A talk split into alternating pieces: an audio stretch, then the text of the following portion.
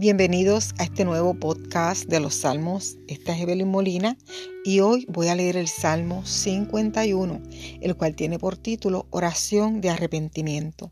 Este salmo expresa la oración de arrepentimiento del rey David por el pecado de adulterio con Betsabé David, después de haber pecado, fue amonestado por Dios a través del profeta Natán. Esto hizo que David se humillara ante Dios y lo llevara a un arrepentimiento genuino.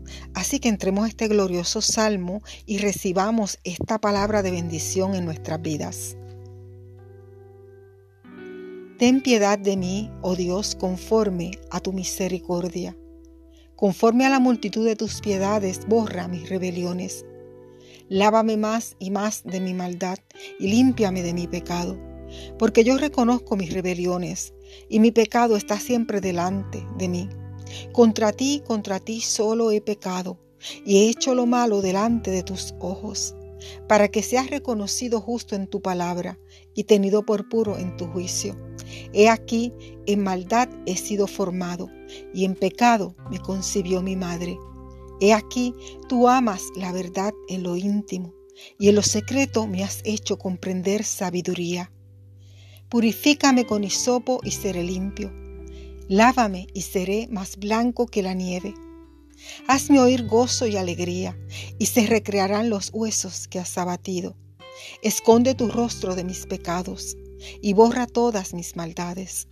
Crea en mí, oh Dios, un corazón limpio y renueva un espíritu recto dentro de mí. No me eches de delante de ti y no quites de mí tu santo espíritu. Vuélveme el gozo de tu salvación y espíritu noble me sustente. Entonces enseñaré a los transgresores tus caminos y los pecadores se convertirán a ti. Líbrame de homicidios, oh Dios, Dios de mi salvación.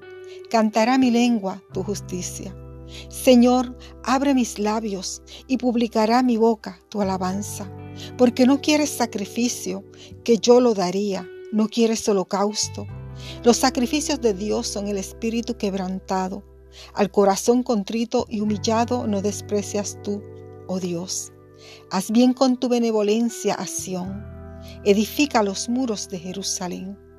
Entonces te agradarán los sacrificios de justicia el holocausto u ofrenda de todo quemada. Entonces ofrecerán becerros en tu altar. Amén.